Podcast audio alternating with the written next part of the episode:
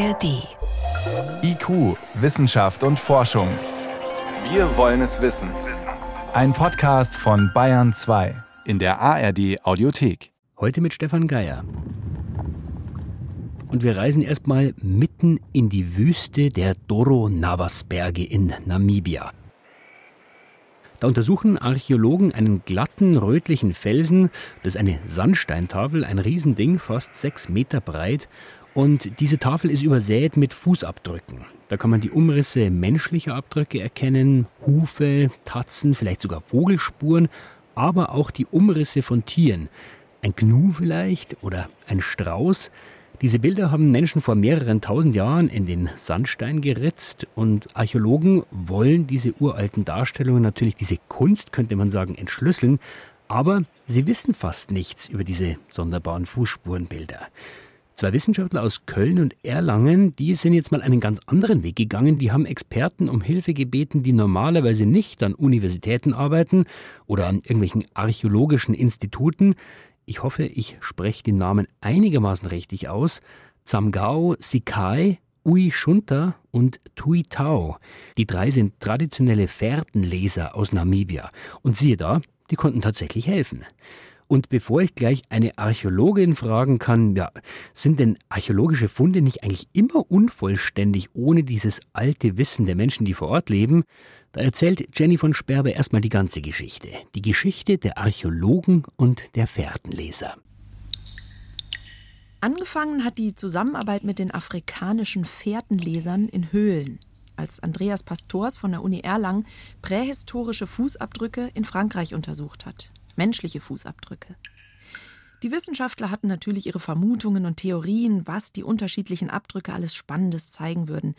Aber als sie die Abdrücke den Fährtenlesern aus Namibia gezeigt haben, haben die sie teilweise ganz anders gedeutet. Das beste Beispiel, wo sich die Forschung geirrt hat, ist in der Höhle Tuc de Doubert. Das ist eine Höhle in den Pyrenäen. Und ganz am Ende befinden sich zwei skulptierte Lehmfiguren. Die sind etwa 17.000 Jahre alt.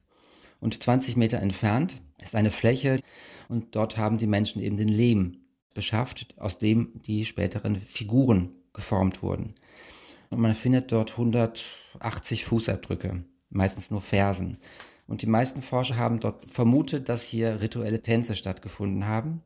Und die Fährtenleser haben sich das angeschaut und die haben gesagt, nein, hier hat keiner getanzt, das würde ganz anders aussehen, sondern hier sind Menschen einfach nur hin und her gelaufen und zwar hin ohne zusätzliches Gewicht zu dieser Lehmentnahmegrube, haben dann dort Lehm herausgehoben, sind dann denselben Weg wieder zurückgegangen und haben dann eben Fußabdrücke hinterlassen, die fünf Zentimeter tiefer in den Untergrund eingehen.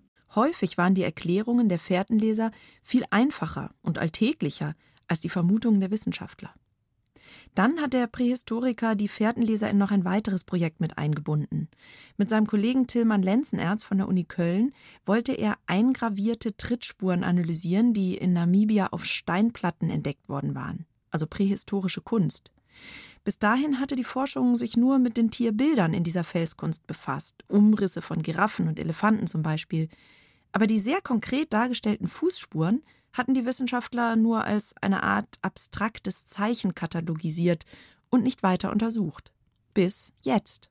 Wir sind zu fünft in der Regel, Herr Lenzenerz und ich, plus drei Fährtenleser, mit denen wir zusammenarbeiten, zwei in unserem Alter, Mitte bis Ende 50 und ein jüngerer. Die zwei älteren sind zertifizierte Fährtenleser, die den höchsten Grad an Fährtenlesekunst haben und der Jüngere, der eben sehr gut Englisch spricht, das ist unser Dolmetscher und der kann zwar auch Fährten lesen, aber nicht auf so einem hohen Niveau. Wenn das Team vor so einer Felskunststelle ankommt, dann diskutieren erstmal die drei afrikanischen Experten, die San, miteinander. Die sprechen ihre Heimatsprache, Jutwa. Ich kann leider diese Klicklaute überhaupt nicht. Solange ich das schon versucht habe, ich habe es aufgegeben. Mit Stöcken und Laserpointern zeigen die drei beim Diskutieren auf die unterschiedlichen Bilder an den Wänden. Über Spuren diskutieren, das gehört für sie zum Alltag. Sie leben nämlich in einem Gebiet Namibias, wo sich die Menschen noch von der Jagd mit Pfeil und Bogen ernähren dürfen und deshalb vom Pferdenlesen abhängig sind. Es heißt, sie könnten jeden einzelnen Dorfbewohner an seiner Fußspur erkennen. Manche Fährtenleser arbeiten auch für Touristen, die auf Trophäenjagd gehen oder für die Armee. Wenn sie fertig sind und eine Konsensentscheidung getroffen haben, das ist immer eine Konsensentscheidung bei ihnen, dann wurde uns das Ergebnis präsentiert, und zwar in Englisch. Das ist das Tier und so und so alt, läuft in diese Richtung, äh, linker Vorderfuß und alle weiteren Informationen. Und wenn Sie unsicher sind oder etwas nicht wissen, dann sagen Sie einfach nothing to say, also nichts dazu zu sagen. Und tatsächlich konnten die drei Fährtenleser den Wissenschaftlern auch bei der Felskunst helfen. In den Abdrücken steckte viel mehr Information, als die Wissenschaftler geglaubt hatten. 39 verschiedene Tierarten konnten sie unterscheiden. Sie sind jetzt nicht einfach willkürlich auf die Felsplatte gebracht, sondern es gibt eine gewisse Ordnung. Diese Ordnung verstehen wir natürlich nicht. Wir sehen, dass meinetwegen die Giraffen sind eher nach oben orientiert, Zebra, Fußspuren gehen in alle Richtungen. Wir haben Babyspuren von, von Kleinkindern. Wir haben ein ganzes Spektrum von Tieren und Menschen, die wir vorher nicht so erkannt hatten. Und dazu kommen auch Tiere, die in diesem Wüstenklima nicht überleben können, die mehr Feuchtigkeit gebraucht haben. Das heißt, die Menschen waren unterwegs und diese Kunst gibt uns Hinweise darauf, dass eben Menschen unterwegs waren und vielleicht auch in welchen Regionen sie unterwegs waren. Trotzdem sind einige Archäologen auch kritisch. Sie sehen in dem indigenen Wissen eher intuitive Erkenntnisse, die aber nicht gut mit messbaren Daten zu belegen sind. Der Archäologe Conny Meister sieht das anders.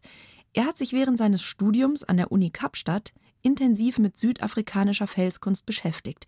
Er findet die Zusammenarbeit mit Fährtenlesern von heute hochspannend, weil gerade die Felskunst eine archäologisch schwer zu fassende Quellengattung darstellt, da einerseits eine direkte Datierung sehr schwierig ist.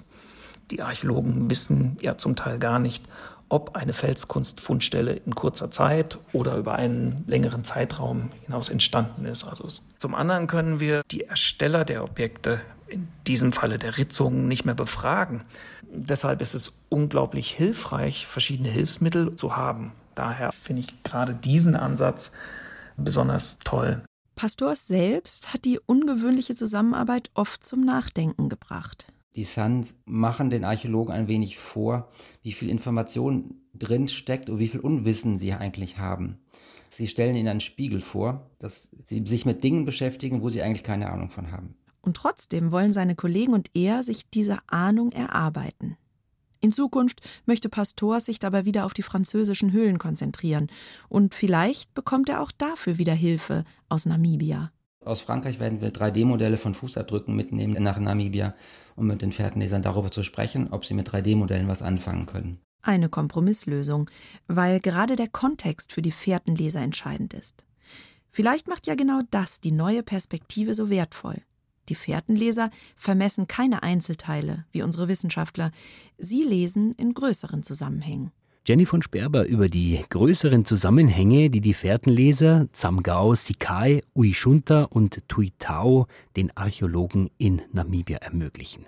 Wie wichtig sind solche zusätzlichen Informationen für die Archäologinnen und Archäologen? Und könnten die bestimmte Erkenntnisse möglicherweise sogar auf ein neues Level heben? Das kann ich Dr. Eva Rosenstock fragen. Sie ist Archäologin an der Universität Bonn. Hallo, Frau Rosenstock. Hallo. Sind Sie denn erstaunt, dass die Fährtenleser wirklich so viel Neues beitragen konnten? Eigentlich nicht. Das, heißt, das ist letztlich das, was man von Spezialisten erwartet, dass sie einem was Neues sagen können, was man selber nicht kann und weiß. Trotzdem haben wir im Beitrag auch gehört, dass da nicht alle Archäologen so begeistert sind von solchen zusätzlichen Hilfen, weil sie sagen, das ist vielleicht zu wenig wissenschaftlich. Wie sehen Sie das? Die akademische Herangehensweise ist halt gewöhnt, im akademischen Umfeld etablierter Wissenschaftsbereiche zu arbeiten. Und ich denke, das ist genau der Knackpunkt. Ich könnte mir vorstellen, dass es bei den Jagdwissenschaften oder sowas durchaus Fährtenlesen geben könnte, kann mir aber vorstellen, dass das relativ zu kurz kommt und insbesondere kann ich mir vorstellen, dass es bei Menschenspuren eigentlich akademisch bei uns in Mitteleuropa im westlichen Bereich gar nicht vertreten ist. Ist es Ihnen selber auch schon mal so gegangen, Frau Rosenstock, dass Sie sich Hilfe von einer ganz anderen Seite gewünscht hätten, die eben nicht aus der Wissenschaft kommt? Ich habe selber auch mit Spezialisten aus der Landwirtschaftswissenschaft gearbeitet, die halt sich mit Zugrindern auskennen. Wo konnten die Ihnen zum Beispiel helfen? einfach, wie, wie lang kann ein Rind am Stück arbeiten? Welche Pausen braucht's? Was für ein Gewicht kann so ein Rind anziehen? Was für ein Gewicht kann es auf Dauer ziehen? Kann eine Kuh als Zugrind arbeiten? Muss das nur ein Ochse sein? Solche Fragen, darum ging's. Ja? Und an welcher Stelle konnte dieses Wissen dann zum Beispiel weiterhelfen? Einfach zur Erhellung der Geschichte, wie in der Menschheitsgeschichte, das passiert so ab dem Ende des vierten Jahrtausends vor Christus in großem Stil, das Zugrind eingesetzt worden ist. Als erster Motor in der Geschichte der Menschheit. Das heißt, man kann ja die Archäologie nicht nur als eine Disziplin sehen, sondern mit wie vielen anderen Disziplinen haben Sie es denn da jetzt schon zu tun? Die naturwissenschaftliche Archäologie zum Beispiel. Ne? Das sind Leute, die sich mit biomolekularen Verfahren, stabile Isotopen, solche Sachen beschäftigen. Aber auch die, die Knochenfunde auswerten, Pflanzenfunde auswerten, die Archäozoologen und die Archäobotaniker, und auch die Physiker, Datierungsmethoden, Radiokarbonmethode etc. Das ist alles naturwissenschaftliche Archäologie. Da muss man zusammenarbeiten. Ohne diese Zusammenarbeit geht es ja gar nicht mehr, oder? Auf jeden Fall, ja. Und dann gibt es so eher Disziplinen, die Richtung Sozialwissenschaften auch gehen. Also es gibt zum Beispiel so einen Schnittbereich, der jetzt auch für das Thema Fährtenleser einsetzen nicht uninteressant ist. Das ist die Ethnoarchäologie, wo wirklich indigenes Wissen Wissen aus anderen Kulturbereichen gezielt einbezogen wird. Man beobachtet Leute, wie machen sie es. Und dann gibt es die experimentellen archäologischen Ansätze. Da probiert man einfach mal aus. Und Sie können auch das Ausprobieren, das Experimentieren natürlich mit einem indigenen oder aus einer anderen Kultur stammenden Spezialisten begleiten lassen. Das ist ja sogar empfehlenswert. Jetzt, äh, wenn wir Laien über Archäologie nachdenken, dann denken wir an Ausgraben, Buddeln, Messen, heute vielleicht eine Analyse äh, auf die, ja, bis auf die kleinsten Atomebenen. Würden Sie sagen, der Fokus liegt immer noch auf den Naturwissenschaften? Also ist das ein Gegenpol, wenn man solche Informationen von zum Beispiel alten Wissen hat? Oder ist es eine Ergänzung? Also die Archäologie arbeitet schon immer mit ergänzenden Quellen. Also das, was die Fährtenleser machen, was ich mache, wenn ich Rinderzugsspezialisten befrage, aber auch das, was man macht, wenn man nach irgendwelchen Isotopenspuren schaut. Das ist immer das Reinholen einer weiteren Information, die mhm. das lückenhafte Bild, meinetwegen wir wissen Kriterium A und B, jetzt im Fall der Fährten, Abdrucktiefe und Größe des Fußabdrucks. Aber wir wissen C nicht irgendwie, wie groß, wie schwer, welches Geschlecht war dieser Mensch zum Beispiel. Mhm. Und dieses C wissen aber in ihrem Kontext die Fährtenleser und können dann über diesen analogischen Schluss sagen, aha, wir haben hier also so ähnliche Spuren, dann wird in dem Fall auch C auch zutreffen, obwohl wir es bei den prähistorischen Spuren C nicht wissen können. So arbeitet eigentlich auch jeder menschliche Erkenntnisprozess. Und in der Archäologie ist die Kunst, diesen Schlussprozess so transparent und auch so überprüfbar wie möglich zu machen. Und dann könnte man den Kritikern erneut entgegenrufen, ohne dieses Wissen ist die archäologische Deutung unvollständig. Ja, auf jeden Fall. Denn wir können als Archäologen nicht in jedem Bereich immer alles wissen. Kann man sich denn auch vorstellen, Frau Rosenstock, dass äh, dieses Wissen von indigenen Völkern nicht nur, wenn man schon eine Fundstätte hat, was beitragen kann, sondern dass sie überhaupt erstmal zu neuen Fundstätten führt? Auf jeden Fall. Wo zum Beispiel? Ja. Zum Beispiel wissen wir häufig relativ wenig über Hygienemaßnahmen. Ja, wir haben Siedlungen und wo sich die Leute erleichtert haben, jetzt ganz banal, ja, mhm. da wissen wir relativ wenig drüber. Da könnte man auch mal Leute fragen, wie macht ihr das? Mhm. Wo entsorgt ihr das? Solche Dinge. Und die Jagdplätze sind auch häufig unbekannt. Wo hat man tatsächlich Tiere zerlegt? Da kann man Leute fragen, wie würdet ihr dieses technische Problem lösen? Wo würdet ihr da jagen? Wo soll man denn mal suchen?